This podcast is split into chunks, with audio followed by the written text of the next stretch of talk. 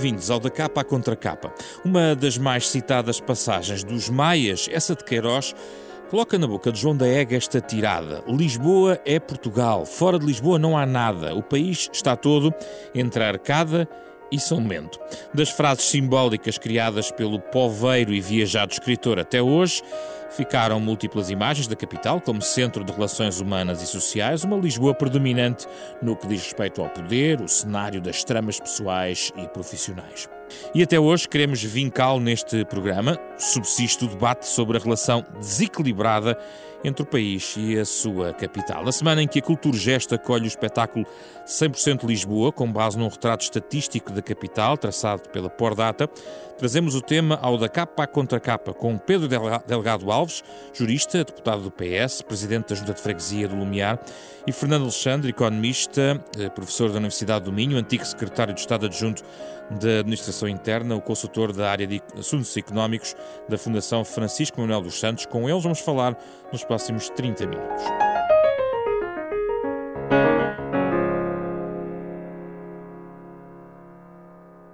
Bem-vindos, Pedro Delgado Alves, uh, Fernando Alexandre, é um gosto recebê-los. Fernando Alexandre junta-se a nós a partir dos estúdios eh, de Gaia, da Renascença.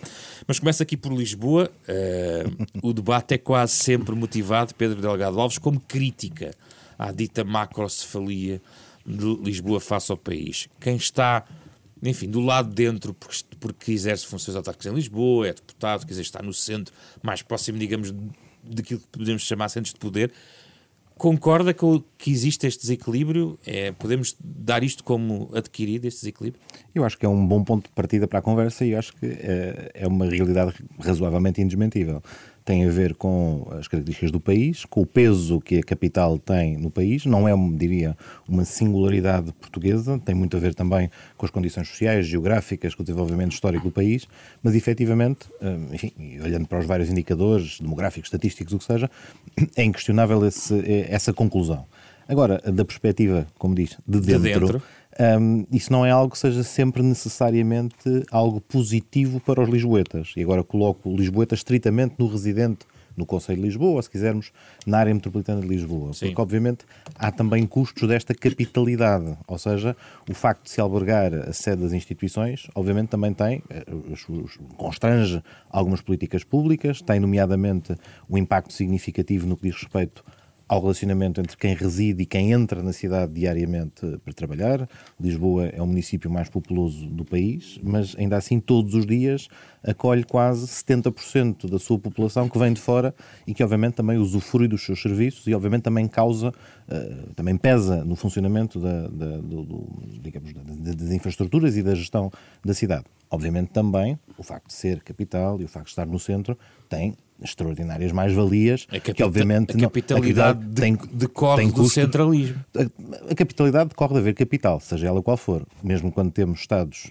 amplamente eh, descentralizados, ou até quando temos Estados eh, federais, eh, o, o discurso contra a capital, ou a ideia de que a capital suga recursos ou que quem está na capital está distante, é no fundo um, um discurso que faz parte, se quisermos, de uma determinada leitura da, da, vida política. Ouvimos o discurso contra Washington, o discurso contra Bruxelas, uh, querendo com isto dar nota em realidades particularmente uma, que é uma realidade estadual federalizada, particularmente uh, clara na existência de vários centros de poder, e no caso de Bruxelas, ainda para mais, nem estamos a falar de um Estado. Portanto, uh, o discurso contra a capital não é necessariamente uma singularidade nacional. Mas, claro, há, e isso prejudica depois o, o, o, o todo nacional, se não houver medidas que, que, procurem minimizar os impactos negativos de parte a parte, ou hum. seja, os, os, impactos negativos de quem tem menor acesso a recursos pelo facto de uh, eles estarem concentrados num determinado local, em torno da capital, e obviamente também por quem é penalizado por ter essa sobrecarga.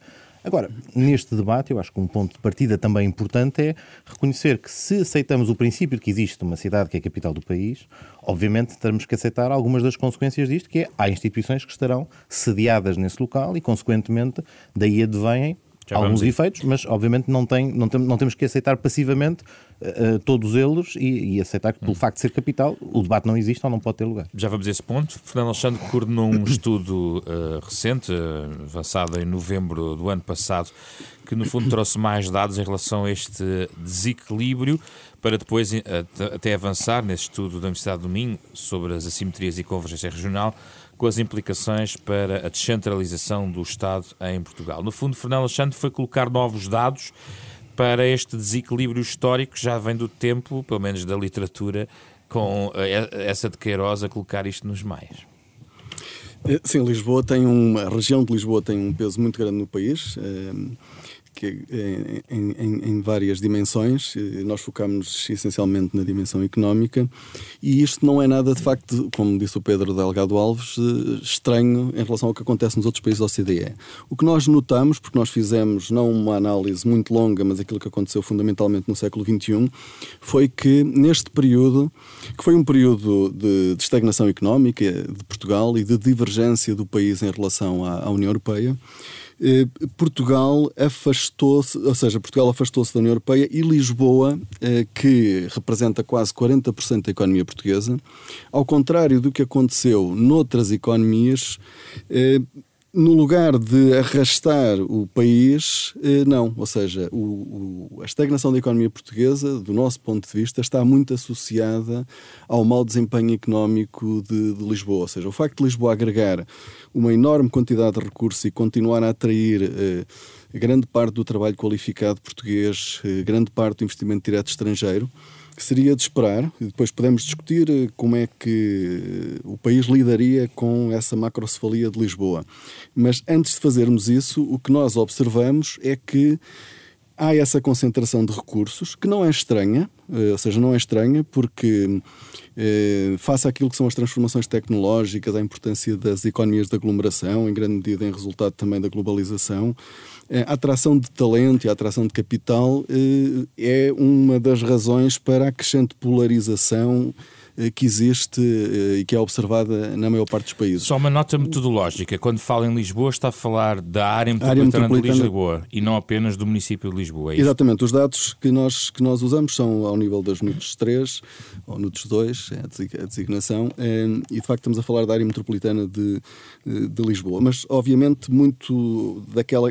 A estrutura produtiva, a especialização produtiva da, da área metropolitana de Lisboa é muito condicionada pelo facto de Lisboa, a cidade de Lisboa, o Conselho de Lisboa, a capital de Portugal, eh, ser o centro dessa, dessa região. E por isso, eh, digamos que as características nessa área mais alargada, que tem cerca de 2,8 milhões de habitantes, obviamente está muito condicionada Mas por... comparando com outros dados, e penso que o Fernando Alexandre tem na apresentação deste estudo, ou em várias entrevistas também sublinhou isso, dá nota de um centralismo mais vincado, mais aprofundado no caso português, face a outros países. Ou seja, o, o nós não, não olhamos tanto para isso, mas para aquilo que foi o comportamento, o desempenho económico das regiões. Ou seja, Lisboa de facto tem um peso superior à média da OCDE, que é cerca de 26%, a média, e, e, e, que aumentou na, ou seja, o peso das regiões onde está sediada a capital no século XXI aumentou na OCDE e está em cerca de 26%. Em Portugal o que aconteceu foi o, o inverso, ou seja, Lisboa perdeu peso, passou de 38% para 36% do PIB português entre 2008 e 2016, focando só no período da... Pós-Troika. Pós-crise pós financeira oh, internacional. Sim. Nós olhamos, muito, olhamos para o período... Sim, mas basicamente o que é que nós vemos? Vemos que Obviamente, ou seja, se Portugal não cresceu em grande medida, ou há, se a região onde estão 40% da, da, da, da, capacidade produtiva do país tem um mau desempenho, obviamente é muito difícil o país, o país, o país crescer. O país crescer. E por isso para o que nós olhamos mais do que a questão de saber se Lisboa concentra demasiado recursos, é a capacidade que Lisboa teve ou não, a área metropolitana de Lisboa, de utilizar esses recursos para crescer e para fazer crescer o país.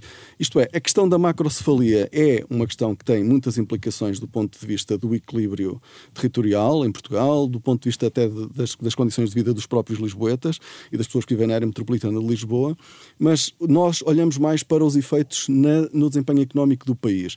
E o que nós concluímos, no fundo, é que o mau desempenho da área metropolitana de Lisboa, no fundo, é o, o, o, está ligado àquilo que foi o mau desempenho da economia nacional no século XXI, ou seja, que é, do nosso ponto de vista e também do, do, do resultado de outros trabalhos que já tínhamos feito anteriormente, que há um esgotamento do modelo de desenvolvimento uh, português. Isto é, uh, Lisboa concentra um conjunto de características do ponto de vista da especialização produtiva, do ponto de vista da organização do Estado, do ponto de vista do peso do Estado que um, reflete Lisboa e também a área metropolitana do Porto também teve um comportamento muito muito muito fraco neste neste neste no, no século XXI não foi só não foi só a área metropolitana de Lisboa como é óbvio. Mas a área metropolitana de Lisboa teve de facto o pior desempenho em termos de crescimento de PIB per capita, o que quer dizer que a, a, a região que concentra os recursos mais qualificados do país, que atrai os recursos mais qualificados do país, que atrai mais investimento direto estrangeiro, não teve capacidade de, eh, de, de facto fazer crescer o país. E esse é que é o, esse é o enfoque da nossa análise, ou seja, não é tanto se os quase 40% da economia se é muito, se é pouco, é muito, ou seja, em comparações internacionais, mas de facto isto tem uma história e não se muda com facilidade. Gostava, gostava de ouvir a opinião de Pedro Delgado Alves em relação a estes dados, que no fundo olham para esta relação económica, isto é, foi um resumo que Fernando Chano nos traz, o estudo é conhecido já há alguns, há alguns meses, mas hum, há aqui uma, uma espécie de, uh, na opinião, do, e no, segundo este estudo, uma certa... Hum, paralisação, um, um, esgotamento ou uma estagnação deste modelo de, de económico. Mas eu parece-me que há aqui uma, há uma ilação que se retira de uma causa e efeito, como se da má prestação económica da área metropolitana de Lisboa retirássemos uma maior dificuldade ou até um efeito de contágio para o resto do país, quando eu penso que, apesar de tudo, estamos a abordar um, um, período de tempo, portanto, o século XXI, em particular este período que culmina com a, com a, com a intervenção externa, com, com, o período da Troika, em que efetivamente há um efeito que pode ser lido também ao contrário, isto é, há uma, desaceleração provocada pela crise e provocada pelas, pelas, suas sequelas e pela forma de com ela lidar e que obviamente também penaliza particularmente mas depois zona, recupera, as, as outras zonas recuperam melhor que Lisboa. As outras zonas, é o ponto onde também já iria, ou seja, as outras zonas recuperam melhor do que Lisboa porque também, eh, enfim, ainda que o esforço isso foi o ponto de partida da conversa, não, não, não tem ainda produzido os resultados que gostaríamos, no maior equilíbrio entre regiões e, e, portanto, capaz de reduzir e minorar a macrocefalia que a capital eventualmente apresenta, mas de retirar daqui o, o, a leitura invertida, se me, se me permitem, não, não, necessariamente invertida, mas fazer só aqui uma leitura de que, bom, temos aqui uma espécie de cabeça e motor do país que tem a função de puxar por ele, mas verdadeiramente, quando todos nos retraímos, obviamente esta área também é particularmente penalizada por esse facto. O facto de outras regiões conseguirem ter um melhor aproveitamento de recursos, poderem conseguir retomar o ritmo de crescimento de outra forma, deve ser assinalado potencialmente como algo que também assinala uma, eh, uma evolução positiva do outro lado. Ou seja, eh, é, é quase contraditório de alguma maneira há um problema com a, com a macrocefalia da capital, ela reduz e isso também é um problema porque ela eventualmente está a deixar de funcionar como motor do, do resto do país.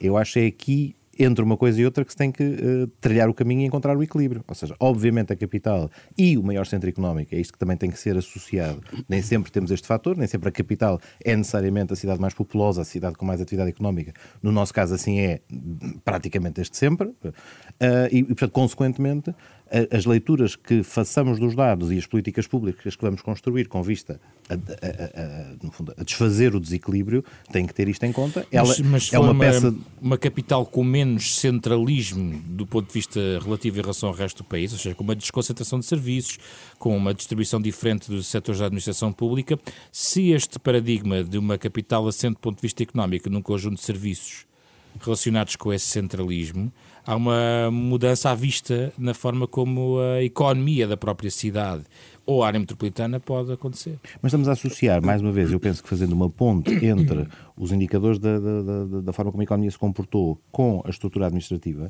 que também em relação aos quais a, eh, a causalidade ainda está por demonstrar e, eventualmente, as medidas a adotar também têm que ter esse, esse fator em conta. Nos últimos anos tem-se procurado sistematicamente, em vários momentos e ao longo do tempo, proceder a um esforço de descentralização de competências. E o esforço de descentralização de competências implica também transferência de recursos para os entes infraestaduais que as vão receber e, consequentemente, também criação de novos centros decisórios. Claramente, isto não tem capacidade, enfim, de explosão como gostaríamos, porque há, um, há um, uma escala de governação intermédia em que isto nunca teve lugar. Isto é, nós optamos, temos vindo a optar por não instituir uma possibilidade de governação entre as autarquias e a administração central. A chamada regionalização, a chamada regionalização que também funciona como uma dificuldade acrescida na transferência e alocação de recursos e da possibilidade de criação de novos centros, de novos centros decisórios e de novos centros decisórios que possam funcionar como motores de desenvolvimento. E, de certa maneira, maneira. É curioso porque, em relação a Lisboa, isto obviamente é, é muito sentido e muito evidente face ao resto do país, mas mesmo em relação à área metropolitana do Porto, o efeito que, uh, uh, no fundo, a Zona Norte e a envolvente receia da criação de novos centros decisórios também muitas vezes está associado a esta ideia, ou seja, a criação de macrocefalias de menor escala no plano regional se ela tivesse lugar. E, portanto, obviamente não há, eh, não há soluções perfeitas, mas a que temos apesar de tudo, é muito menos perfeita do que a possibilidade que teríamos uhum. de criação de, novos, de, novas, de novas centralidades. Não é o esforço, eh, só, só, para concluir, o esforço que se procurou fazer, não de descentralização, mas pelo menos de desconcentração, isto é, de criação não de estruturas decisórias totalmente autónomas, mas pelo menos de desconcentrar serviços do Estado e transferir para outros locais aquilo que estava bastante mais concentrado em torno da cidade de Lisboa e da área metropolitana de Lisboa, é um exercício que se tem vindo a fazer gradualmente ao longo do século XXI, mas manifestamente é um caminho uh, em construção. Outros ainda. dirão que é insuficiente ou uh, não, não, não coloca de parte todo o debate, o chamado elefante da sala, que é a questão da regionalização. Fernando Alexandre, uh, é hum, a constatação que retira depois destes estudos e da sua própria reflexão é de que a descentralização, na maneira como está a ser conduzida, é insuficiente. até porque, agora voltando ao estudo, há uma ideia segundo a qual a autonomia eh, é essencial para das regiões para garantir uma, uma questão importante para o todo nacional que é o crescimento económico? Eu, antes de, de ir a essa dimensão, da, no fundo, da organização do Estado, eu gostava de até de focar um bocadinho mais na, na, questão de Lisboa, porque nós não vamos ter um, um, país a convergir e a crescer novamente se Lisboa não tiver crescimento e não tiver um grande desempenho económico, porque cidades como Lisboa, se Lisboa não for dinâmica e não crescer, o país não vai crescer. Isto é uma inevitabilidade. E é uma inevitabilidade porque nós hoje, cada vez mais, como eu já disse há pouco, com a, com a maior polarização, com a maior importância das economias de aglomeração, em que talento atrai talento, em que há um, um ciclo virtuoso eh, que, se pode, que se pode gerar, eh, que se pode gerar na, na, nas economias, eh, não há crescimento que não passe pelas, pelas grandes cidades. E por isso era muito importante nós pensarmos o que é que correu mal, o que é que correu mal eh, em Lisboa, ou seja, o que é que falhou no, no modelo de desenvolvimento em Lisboa, porque isso é crucial para o país. E, e para isso, si correu mal este correu lado, mal, este no, modelo no, mais encostado aos, aos serviços da centralidade? Não, não é só isso. Ou seja, nós mostramos neste estudo que eh, os dois grandes motores eh, da economia portuguesa na, na, na, na última década, se quisermos, foram, eh, por um lado, o endividamento, ou seja, nós vivemos uma crise da dívida, e por outro lado, as exportações. E Lisboa tem este problema, ou seja, Lisboa é eh, a área mais endividada do país em relação ao seu, ao seu, ao seu produto e, é, e estamos a falar aqui só de endividamento privado, famílias e, e não, não estamos a pôr o, o endividamento do Estado, estamos a pôr o endividamento das famílias e das empresas é a região mais endividada e é uma das regiões em que as exportações são menos importantes, não estando nós a contabilizar o turismo, e eu tenho dito isto várias vezes, foi Mas o turismo distorce. Foi o turismo que salvou muito de, daquilo que é o desempenho de Lisboa. Eu não se, sei se, se, distorce ou se traduz. Distorce é, positivamente. É, distorce, ou... Não, não, mas precisamente. Mas deixe-me só, deixe só, eu gostava de, sim, acabar, gostava de acabar o raciocínio. Ou seja, nós temos uma grande convergência regional, ou seja, é, é, é a mais forte convergência regional desde 2000, entre 2008 e 2016 da União Europeia, Portugal, e é porque a região mais rica eh, tem um comportamento muito, muito fraco, ou seja, nesse período perdeu 5% de, de PIB per capita entre 2008 e 2016, mas não é só isso, ou seja, há de facto um conjunto de regiões que precisamente por serem menos endividadas e serem mais exportadoras tiveram um comportamento muito mais positivo. E por isso a, a convergência que aconteceu em Portugal eh, neste período deve-se, por um lado, à, à, à questão da, da, da, do mau desempenho de Lisboa e ao bom desempenho dessas regiões menos endividadas e mais exportadoras. E isto deve nos fazer pensar. Porquê? Porque, de facto, aquilo que está em causa no, no, falhanço da economia portuguesa no século XXI foi a incapacidade de nós integrarmos redes internacionais. E nenhuma região como a de Lisboa devia ter capacidade para o fazer e não fez. Ou seja, quem se integrou melhor nas redes internacionais não foi a região de Lisboa, que seria, a, que seria, a, região com maior capacidade de atração de multinacionais, de atração de capital humano qualificado nacional e estrangeiro, que de facto eh, conseguiu atrair, mas depois não conseguiu transformá-lo em crescimento da produtividade. Vamos só ouvir Pedro Delgado Alves sobre este tópico. Mas há aqui algum cherry picking nos elementos que estamos a olhar. ou, ou seja, As características da crise que enfrentámos durante o período mais recente, obviamente, têm um impacto assimétrico nas regiões em função também daquilo Exatamente. que é o seu tecido produtivo, daquilo que é a sua realidade, a realidade empresarial, daquilo que é também o perfil dos agregados familiares que podem levar a maior ou menor endividamento e, portanto, naturalmente, face às características do tipo de economia que temos e do tipo de crise que tivemos, é natural que a região de Lisboa, muito associada a serviços, muito associada àquilo que mais se ressente diretamente de uma crise com as, com as características das que assistimos, obviamente terá um ressentimento maior e, portanto, produz este efeito.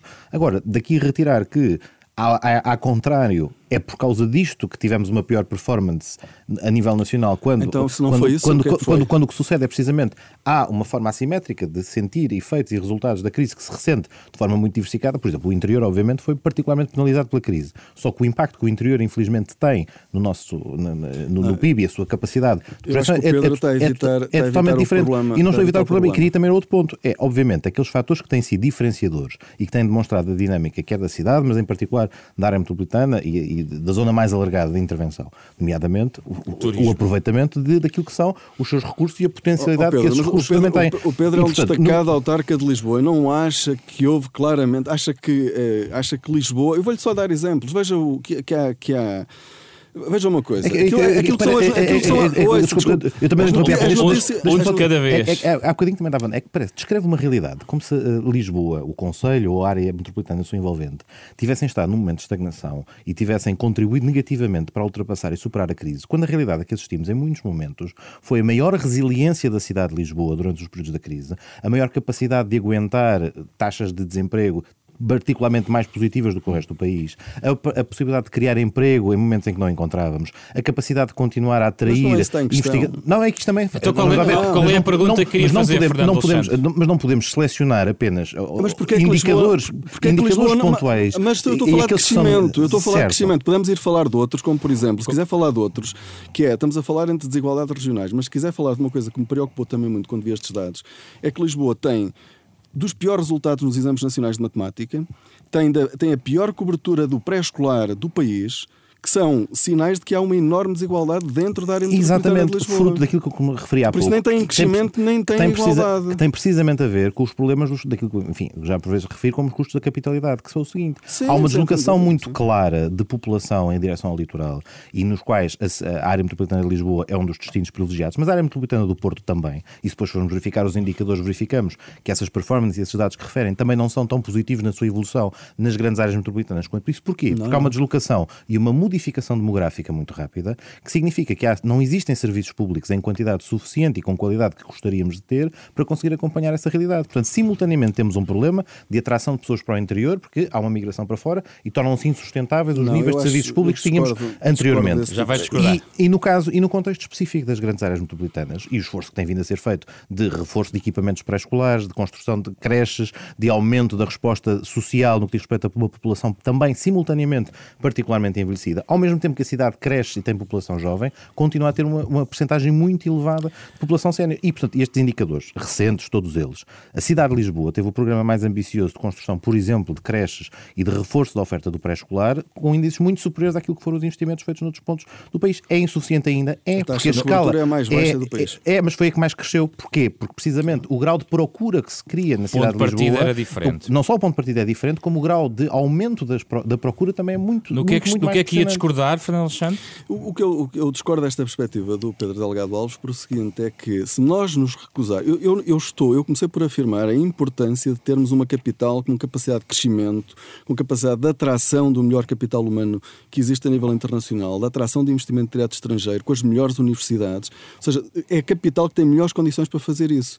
Mas se não há resultados, alguma coisa está a falhar. E eu acho que o Pedro Delgado Alves está a recusar ver este, este, este, este resultado que é óbvio. Isto é, são os números. Entre, entre, não é só com a crise. Mas Lisboa, Lisboa já não. selecionados apenas não, não são selecionados. São...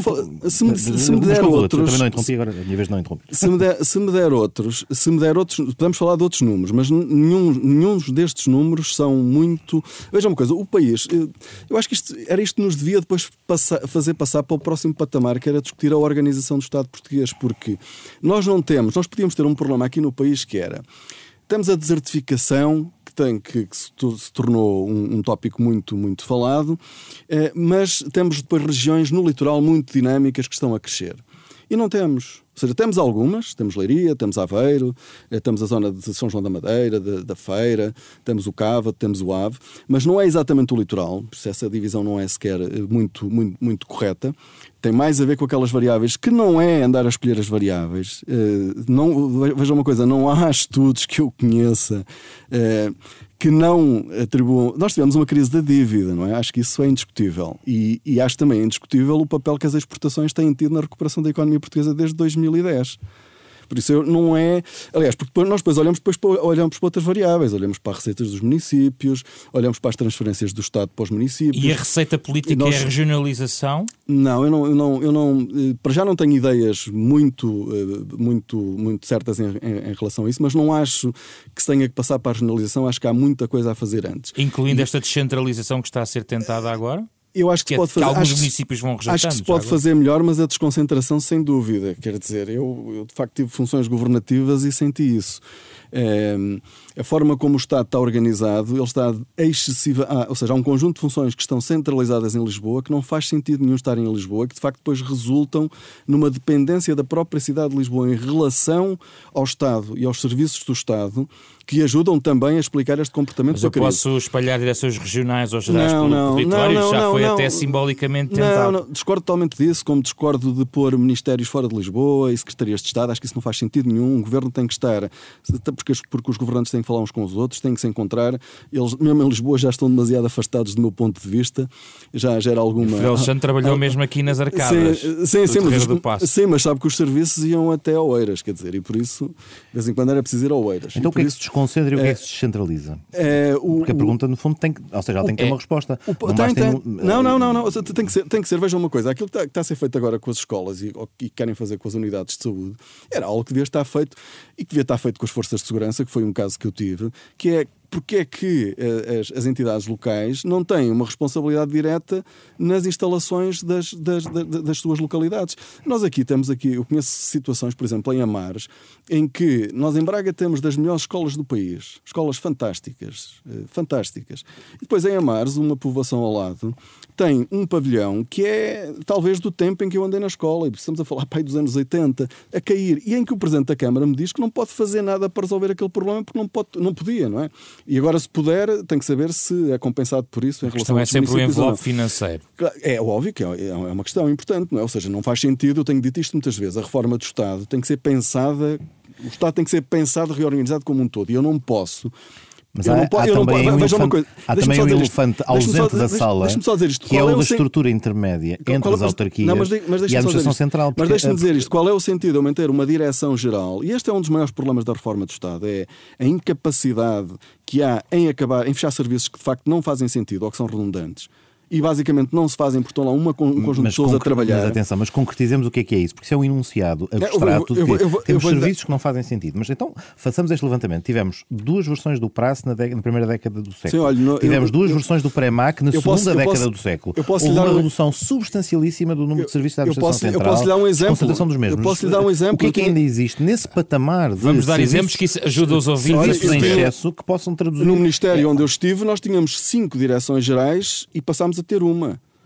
Mas, e passámos a ter uma. Mas o ponto é esse, mas já, tem, porque as funções mas já, tem, eram, mas já só tem uma. A pergunta que eu lhe faço hoje, em 2019, Mas... é quais então são estes serviços de, de, que ainda é necessário eh, eliminar, que não foram objeto de redução do, no curso das últimas quatro reformas administrativas a nível da administração central do Estado que tiveram lugar nas últimas duas décadas. Uma coisa, há, há, há, muito, há muito a fazer. Muito, mas, mas, mas repare, não basta enunciar, há muito a fazer, porque senão temos um discurso que pode tá, Mas deixa-me dizer. Ah, deixa mas, mas diga então, é que o exemplo eu, de cinco modesto, foram transformadas numa. Parte, já é uma. O, não, modéstia à parte, eu, eu acho que fiz alguma coisa. Veja uma coisa. É, a, administração, a administração interna tinha mais de mil eh, postos da GNR e, e esquadras da PSP pelo país todo. E eram, eh, digamos, as condições eram geridas a partir de uma direção-geral que, pronto, que até teve muitos problemas, há várias pessoas condenadas e tudo já por causa disso.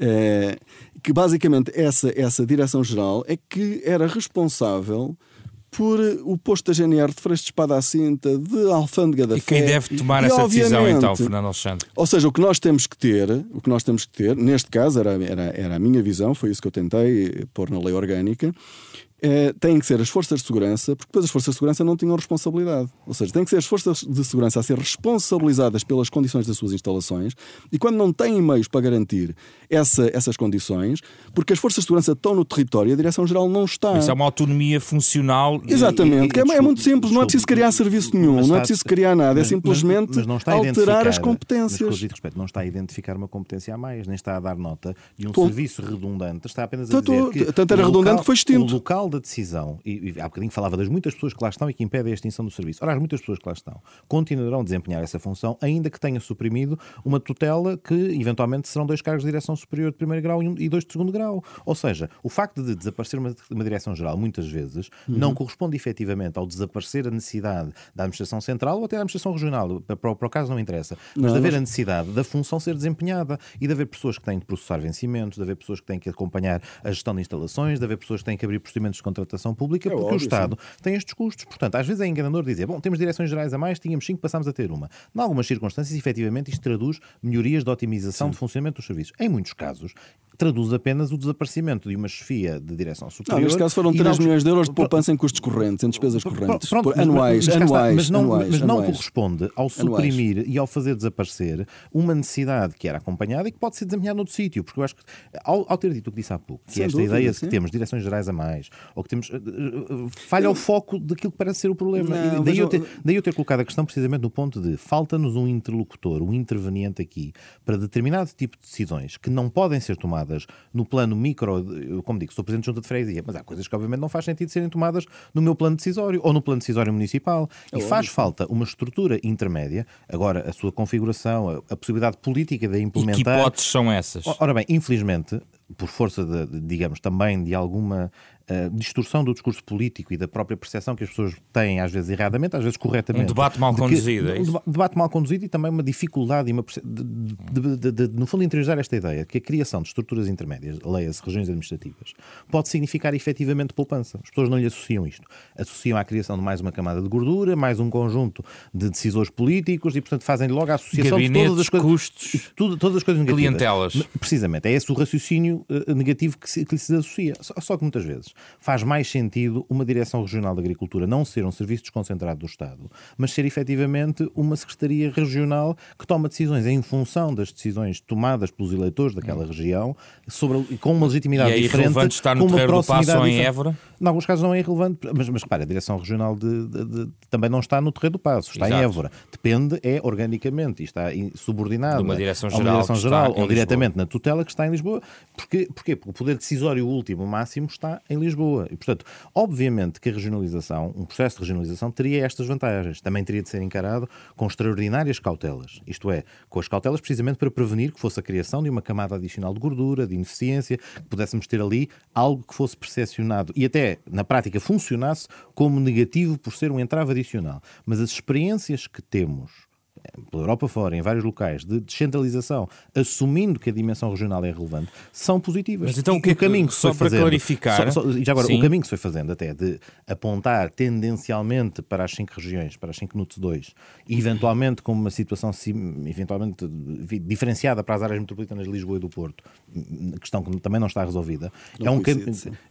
enfim, há, há leituras diferentes, se deveriam ser 5 ou 7, tendo em conta as áreas metropolitanas, porque depois há o risco das macrocefalias outra vez dentro de cada área, e, portanto, deste debate estar a ser tido depois à escala regional, da região norte eh, contra o Porto, ou, da, ou Lisboa, ou Lisboa e Val do Tejo de contra Lisboa. macrocefalias. É, que o problema se poderia manter, mas bastava no limite até a sede ser noutro local. Ou seja, isso também o podia Mas evitar, o- mas fundamentalmente... o processo em curso agora este de descentralização- Não foi por esse caminho, porque este caminho pressupõe uma discussão noutro plano, que é o plano constitucional, que é o plano da opção pela instituição das regiões, e, portanto, não podendo ter aquilo que seria a, a versão completa e Mas porquê é que estruturada... não há de haver? Vem uma nova legislatura. Vem uma nova legislatura, mas não houve até ao momento nem vontade política demonstrada. Mas acha que deve haver?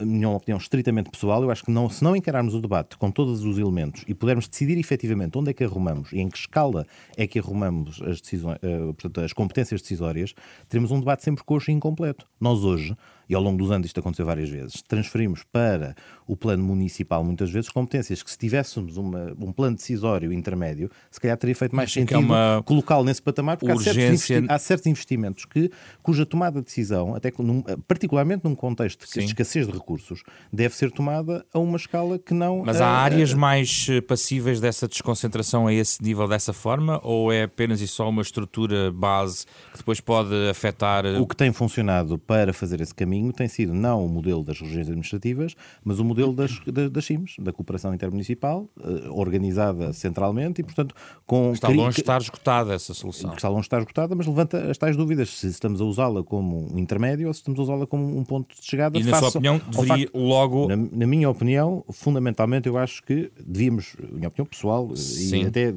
enfim, até académica, num determinado ponto... Pedro Delgado acho, Exatamente. Eh, eu acho que primeiro devíamos saber exatamente qual é o perfil da estrutura administrativa da Administração Central, da Administração Regional e da Administração Municipal. Tomada esta decisão, então, arrumemos as competências em função daquilo e que aqui é... está de acordo, Fernando Alexandre? O, aquele, eh, o nível de governação capaz de dar estas respostas. Sim, Sou sim, pena é, de estarmos sempre a fazer um remendo. Sim, não, porque... Esse é o trabalho, é um trabalho, é um trabalho difícil, porque é. é um trabalho que é preciso olhar bem para as competências do Estado e, de facto, a que nível é que elas devem ser atribuídas. É, mas eu, eu gostava de voltar a Lisboa, porque eh, do ponto de vista. Mas uma pequenina que acho que, é, que acho que é, Não, é o tema, não, não é? o é, tema, é o tema, é o tema. Não, não, não, é isso. Mas, eu não fui convidado para falar de centralização, não, é isso, mas fui convidado para, falar de Lisboa. Eu sei, mas quanto a, quanto a, este tópico da estrutura administrativa. Sim. E há muito a dizer sobre Lisboa. Lisboa não, é, isso, não, é, não, é o, nem, não é o alfa e o ômega, nem sequer a principal dificuldade na criação do modelo de descentralização administrativa adicional. Até porque, por exemplo. Não, mas, mas foi tomado como, como exemplo. Não, é porque eh, Lisboa, o Conselho, eh, o município Conselho, de Lisboa, sim. a realidade diferente e tem mais a ver com a dinâmica da com relação entre conselhos, eh, entre o município e as freguesias, mais do que propriamente com esta escala sim. do que é que pode vir da administração central. Mas também esse, esse exercício não é despiciando, porque ao passar para a esfera das freguesias competências, também torna as estruturas dos municípios capazes de acolher outras Vamos lá, competências que não teriam capacidade de outra forma.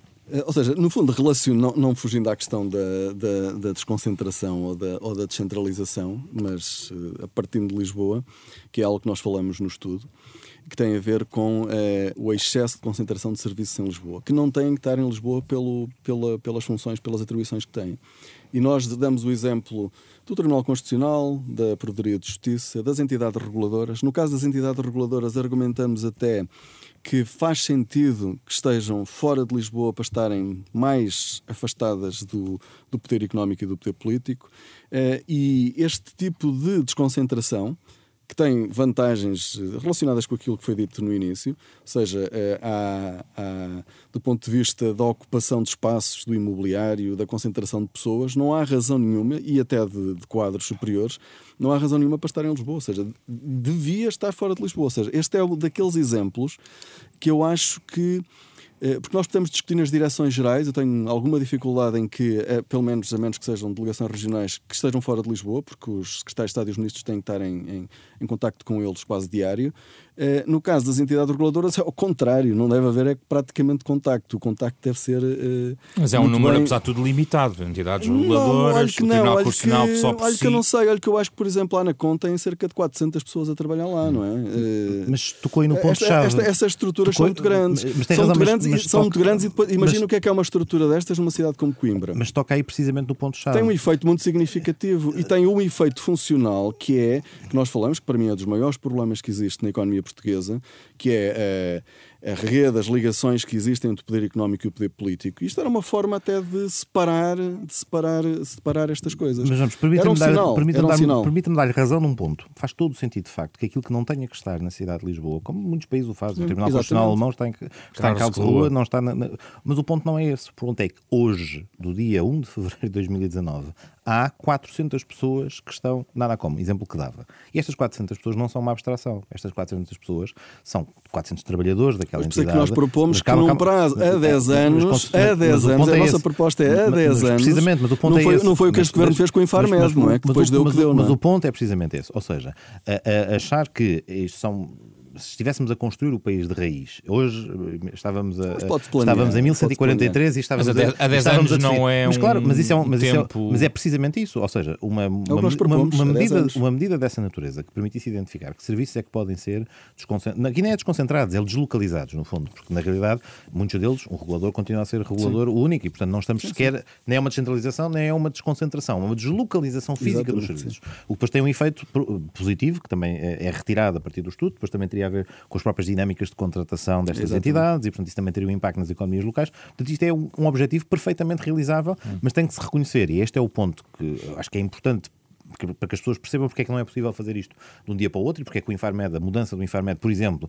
gerou tantas dificuldades, é precisamente porque as pessoas que ali trabalham têm, os, claro, têm direitos também, têm as suas vidas enraizadas, têm uma, nós temos um país com uma mobilidade geográfica até bastante reduzida face ao que são outras realidades europeias. Sabe, sabe qual é a porcentagem de, de cidadãos e, portanto, da área metropolitana a, a, de Lisboa que são fora da área metropolitana? 40%. e, e, e, e repare, e puxa isso para a dimensão do município de Lisboa com o resto da área metropolitana Metropolitana de Lisboa, e era o que eu dizia há pouco, portanto, o número de pessoas é que vêm trabalhar. De uma junta de freguesia diariamente, limítrofe do Conselho. Que apesar de tudo até é mais eminentemente residencial do que, do, que, do, do, do, que daquelas que têm movimento pendular de pessoas que, que, que, trabalham. Portanto, o movimento pendular para dentro da cidade de Lisboa diariamente, obviamente também há pessoas que de Lisboa saem para trabalhar fora do município, esses serão cerca de 40 mil, um bocadinho mais, mas aqueles que entram são cerca de 425 mil para um, para um, para um município que Sim. tem uma população aproximadamente de 600 mil, estamos a falar de 70% da sua população que todos os dias entra. E, portanto, isto também a, a, vários níveis, seja da organização administrativa da cidade, do peso que isto cria nos serviços públicos, da própria lógica ambiental de evitarmos sim, sim. os movimentos pendulares. Isto, obviamente, tem impactos negativos e impactos negativos que se repercutem na cidade e na sua envolvente. Portanto, concordando com o que dizia desta identificação de quais é que podem ser os serviços a desconcentrar, a partir de certa altura será mesmo uma questão de, de, de nos habituarmos à ideia de que não tem que estar tudo em Lisboa. Isso não é necessariamente negativo e a cidade de Lisboa, ao contrário do que dizia há pouco, tem tido a capacidade ao longo dos últimos anos seja através de iniciativas municipais, seja através de outras instituições públicas. Eu recordo o maior movimento de dinamização de centros de investigação e de, eh, de, de cooperação foi aquele que resultou da fusão das universidades, a Universidade de Lisboa Sim, e da Universidade Técnica, criou um polo de atração, de, de conhecimento, de investigação, portanto, revelando que há aqui um potencial que está a ser aproveitado e que tem trazido para a cidade de Lisboa, associado a iniciativas, quer da Administração Central, quer oh, do Pedro, município. Lisboa tem 40%, Lisboa tem 40% dos estudantes universitários portugueses. E, que é um, e, e, não é à toa, ou seja, tem 40% dos estudantes universitários. Também não era necessário porque, Mas porquê? Porque, mas, mas, serve uma porque, população. Mas serve uma população. Serve, não, não, não, atenção. Não, não, está enganado, muitos são deslocados. Não, não, não. Muitos, a cidade de Lisboa. São deslocados, não tinham que se deslocar. Não, calma, calma. Temos 100 seja, mil. É mais um exemplo que cresceu mal o sistema. O sistema cresceu mal. Mas o sistema cresceu mal, não por culpa nem da cidade de Lisboa e das Lisboa tem mais vagas no ensino superior do que população. Mas precisamente. Mas porquê? Precisamente porque não por falha das instituições de ensino superior. Não, não é para mau planeamento. Houve a capacidade. Vamos lá ver. As instituições que se robusteceram e tiveram a capacidade de ter qualidade e atrair estudantes, não, obviamente, não. não. são elas que devem ser, a, a, elas a quem deve ser assacado o seu sucesso. A ideia que, que, que enfim, que, que, que, se, que se coloca de isso ser um problema de gestão de vagas tem a ver também com. Foi, não, não é um problema de gestão de vagas, mas é um problema. Tem um problema é um também problema. da capacidade de criação de instituições alternativas e noutros locais não, com a capacidade de atração. E felizmente temos vários exemplos. O Pedro hoje, professor, acho hoje, eu, é? Hoje, que sabe como é que o sistema não, funciona. Conheço bastante, não, conheço bem a realidade da universidade, Pronto, de, então... que faço parte, enfim, já agora, disclaimer, sou docente da tal universidade, de uma delas que se fundiu com, com, a outra, mas, mas, mas, há, mas era precisamente aí, há um, inúmeros exemplos de instituições de ensino superior que foram capazes de robustecer, ser polos de atração internacionalizados de estudantes que vêm capacitar as regiões, os excelentes exemplos, por exemplo, que durante anos o Politécnico de Bragança dava ao nível dos seus programas de internacionalização, integrando vários clusters, tendo capacidade de atração de estudantes estrangeiros, é bem revelador que esta realidade existe. Agora, nós não podemos esperar um, uma, um movimento, por exemplo, no plano do ensino superior, com uma rapidez. Uh, não, agora não, é uma história, não, é uma história, é uma história que, longa. Que não, que, exato, para além de que muitas destas instituições são razoavelmente novas e, portanto, ainda estão a fazer o seu caminho para se enraizar e para se robustecer. Muito rapidamente, um para terminar, só uma nota que tem a ver com a atividade económica e com a cidade de Lisboa, Fernando Alexandre. O turismo eh, não poderá mudar a equação do ponto de vista do desempenho económico e aquilo que. Porque falámos aqui da questão de Lisboa como motor. Ora, hoje, hoje em dia, Lisboa é um, quer dizer, um motor in, muito interessante do turismo em Portugal. Sem dúvida. Aliás, uh, isso não vai mudar é a equação? É importante que isso. Mas vejam uma coisa: o turismo é muito importante e, e foi ótimo para Lisboa e foi, foi muito importante para Lisboa para a reabilitação urbana, para a renovação da cidade, para o comércio, para o emprego como foi também noutras regiões do país, mas Lisboa de facto foi, foi a região que, que beneficiou mais deste novo surto de turismo. Mas Lisboa tem que ser mais do que turismo, porque se Portugal o turismo tem que ser importante e vai ser sempre importante e esperamos que continue a ser, porque foi, foi um dos elementos do ajustamento Quando falamos funda em fundamentais. Mas, sem dúvida, sem dúvida. Mas Lisboa tem que ser mais do que isso, porque Lisboa tem, tem, há uma dimensão de uma cidade como Lisboa, que se nós a compararmos com as grandes capitais, como Londres, Paris, Madrid, eh, eh, Berlim não está com essa dinâmica, mas com, com as grandes cidades, com as grandes cidades, o turismo é um fator comum de todas essas cidades. Mas depois, aquilo que Lisboa precisa, pela quantidade de capital humano e capital uh, físico que tem, agregado em torno de, de, dessa região tem que dar muito mais do que o turismo, não é? Ou seja, nós esperamos que Lisboa venha os exemplos que o Pedro Delgado estava a dar, não é? Ou seja, a Universidade de Lisboa é uma universidade que tem feito um percurso excelente e a fusão foi um grande movimento, como outras, outras instituições de investigação que têm que atrair os melhores investigadores, que têm que atrair eh, eh capital, venture capital, que têm que atrair startups. Mas pode um... contribuir para o crescimento económico de uma forma como não tem sido diagnosticado e o, não, ou seja, há mudanças positivas em Lisboa, como é óbvio, nos últimos anos, como há também no, no, resto do país. Aquilo que nós estamos a fazer é uma análise daquilo que tem sido o desempenho neste século. E, claro que podemos esperar que as mudanças que foram feitas nos últimos anos e outras mais já, já, já há mais algum tempo produzam efeitos. Mas o que me.